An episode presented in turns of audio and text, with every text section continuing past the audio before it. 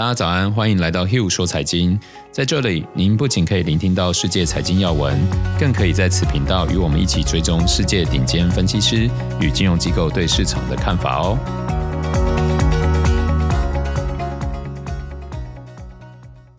大家早安，我是 Hugh，今天是一月十一号，星期一。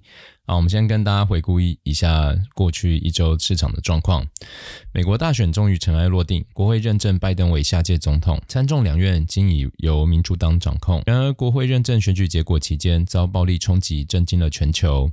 议员们纷纷指责川普煽动骚乱，白宫高官辞职以表示不满。佩洛西和舒默要求内阁罢免川普，并威胁发起弹劾。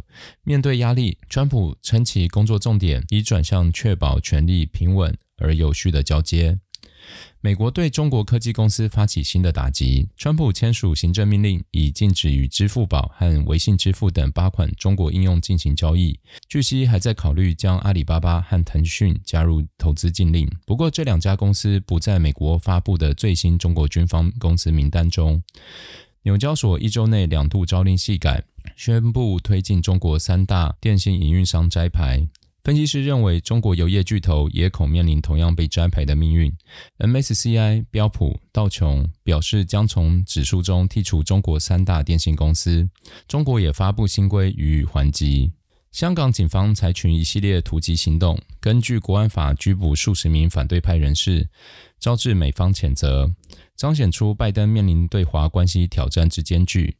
全球新冠疫情仍然严峻。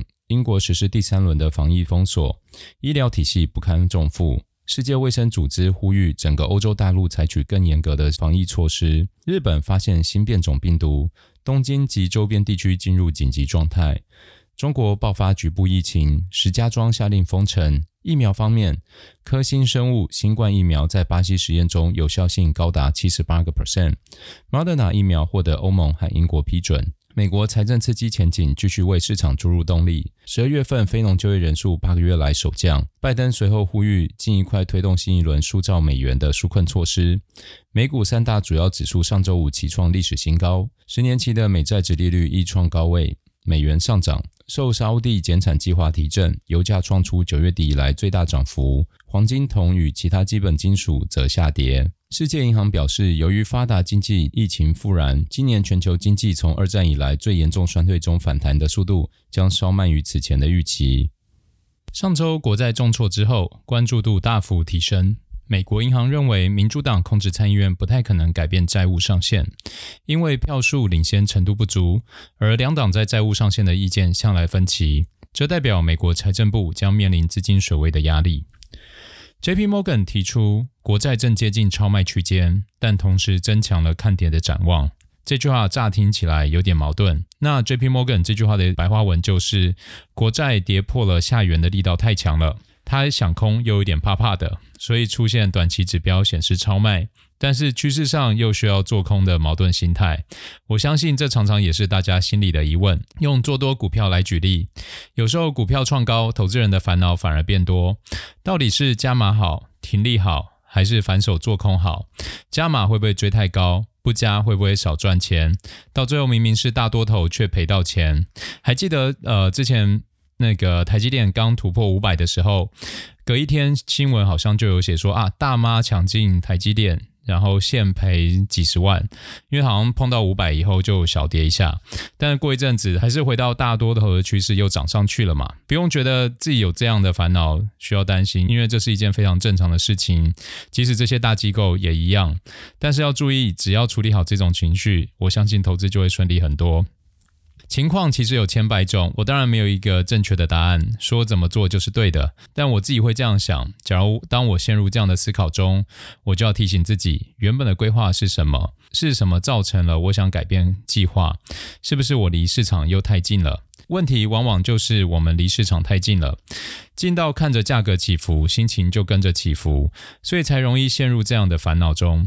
我想，一旦当我们做出非理性的决策，就会在心里产生价格的锚定，最后陷入不断操作的轮回，从每个月的一次到每周一次，接着每天一次，然后频繁交易只为了摸头抄底，不要少赚。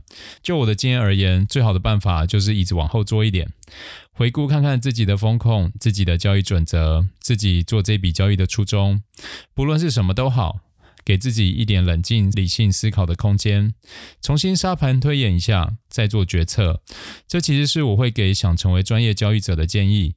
毕竟许多人更适合懒人投资法，但我想只要投资多少，就会遇到这样的状况，就趁机分享一下，希望也会帮助得到你。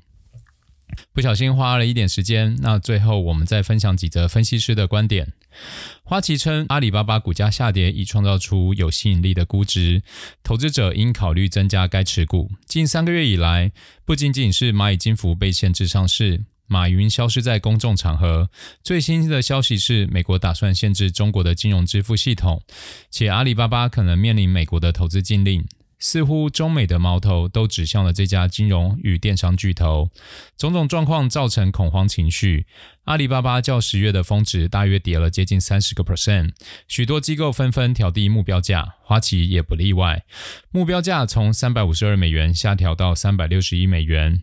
不过调低的同时，花旗分析师却也重新给入买入评级。如果理性的考虑该公司的云服务前景。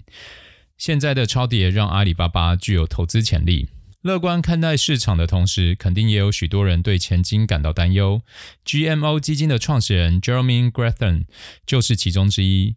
过去曾经成功预言金融海啸，Grantham 也被称为灾难预言家。就在美股屡创新高之际，再度提出了警告，认为市场受到不理性的投机行为推波助澜，正处在历史级的泡沫中。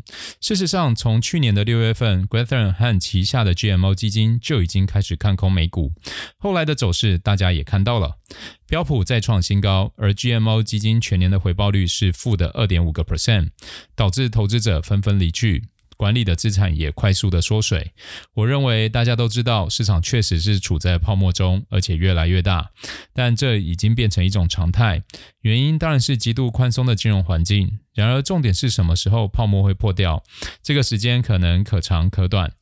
可能是一个不相干的小事件引起，也可能是早就存在但大家视而不见的问题。考验的是投资人的敏锐度，毕竟太早看坏市场，结果就会相当惨重。Grantham 就是一个明确的例子。自从金融海啸发生之后，市面上出现大量与黑天鹅、灰犀牛有关的文章和书籍，投资人也对这两个词朗朗上口。许多预言大师一度被奉为大神，但这几年也陆续走下神坛。未来我会找一集分享相相关的内容，专业投资人的看法，还有我自己怎么看待以及应对的。大家有什么想听的，也欢迎留言哦。以上就是今天的 Hugh 说财经，欢迎留言讨论，让我们知道您想听什么。喜欢的听众朋友，麻烦按个追踪、分享，给个五星评论。我们明天见。